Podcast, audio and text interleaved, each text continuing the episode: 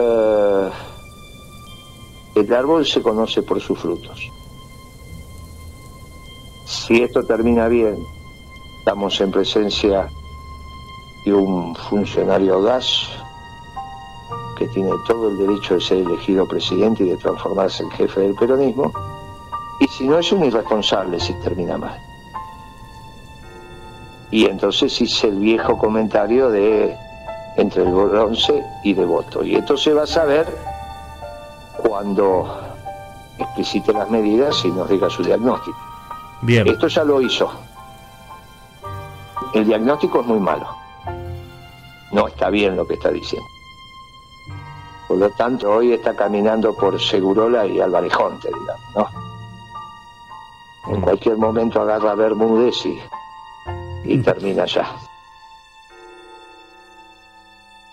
¿Usted cree que, que- Cristina está sola, que, que no toma decisiones dentro de este gobierno, que por eso la pelea?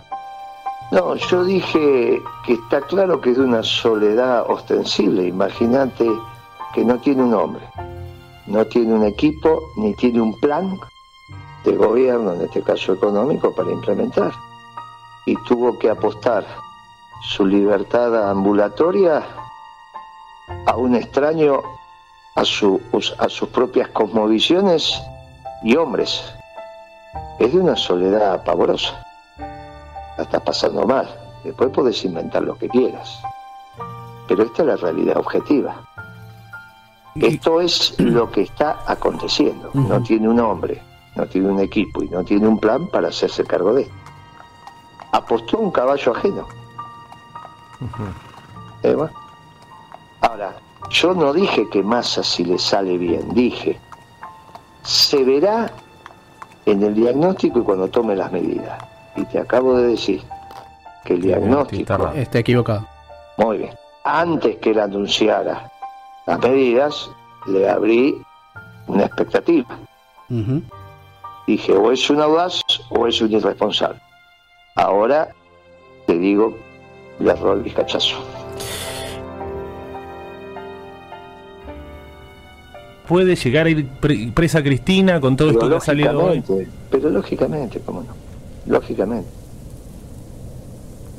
Después vendrán los vericuetos, que sí, que no.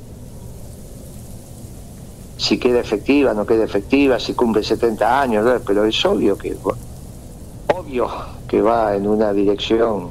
Te lo dije al principio. Puso su libertad ambulatoria en manos de un caballo que no es propio, te lo dije. Te lo dije hace un instante. Sí. Bueno,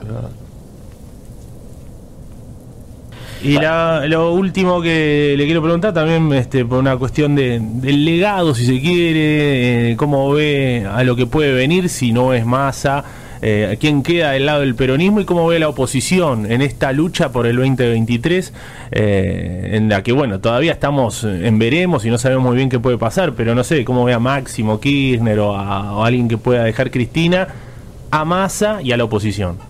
pero ¿por qué alguien que deje Cristina? Porque imagino que Cristina debe querer que alguien continúe su legado, ¿o no? ¿Y si fracasa? Mm. ¿Qué legado dejó Menem? ¿Cuál es el legado de Menem? Sí. Todo depende de la, de, de la cómo terminan las cosas, ¿no? Ilógico. ¿Y vos cómo te ves que esto va a terminar? Y hasta ahora, Escuchame una cosa, razonemos juntos. Si más es exitoso, ¿quién sigue? Massa. más. Bien, entonces... Pero usted punto. vaticina Pará, un fin del kirchnerismo. Pará, pará, pará. Pará, yo no sé lo que es el kirchnerismo. Si más es exitoso, ¿quién sigue?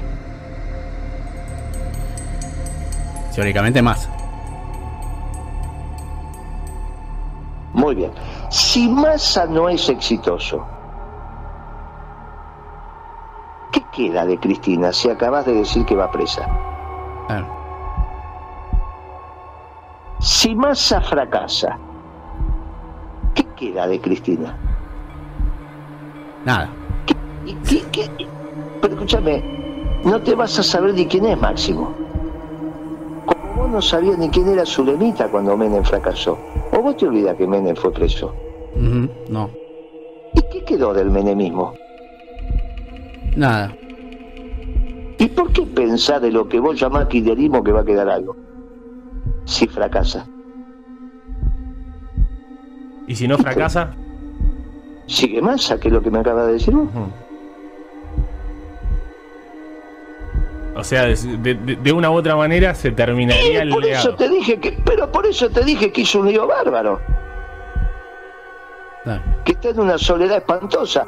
Si este, si Massa es exitoso, empezó el masismo. ¿Estamos de acuerdo? Claro. Sí. y tiene todo el derecho a hacerlo, porque para eso se cargó esta supercrisis sobre sus espaldas, lo resolvió y no solo va a ser presidente electo, sino que va a ser el jefe del peronismo. Y un jefe reemplaza a otro jefe. Bien. Y- Ahora, si fracasa, vos mismo dijiste que Cristina termina mal, y yo ratifiqué. Claro. Bueno, y entonces, viste qué difícil que son las conversaciones. Es solamente poner las piezas del, eh, del rompecabezas donde van. Por eso la soledad de Cristina. Ahora, yo no tengo la culpa que el Cuervo Larroque haga un tuit diciendo sin Cristina no hay peronismo. Acá murió Eva. Eh, Murió Perón, Sí. murió Kirchner, Néstor Kirchner. Sí. Y el peronismo aquí está. ¿De dónde sale esa idea del cuervo al cual aprecio mucho de que si no está Cristina no hay peronismo? ¿Pero qué les pasa? Es que algunos creen que el kirchnerismo, eh, eh, o sea, es como que es más que el peronismo, ¿no? Cuando el peronismo. Bueno, qué sé yo, de eso ya preguntárselo a Claro. ellos. Yo no sé lo que es el kirchnerismo.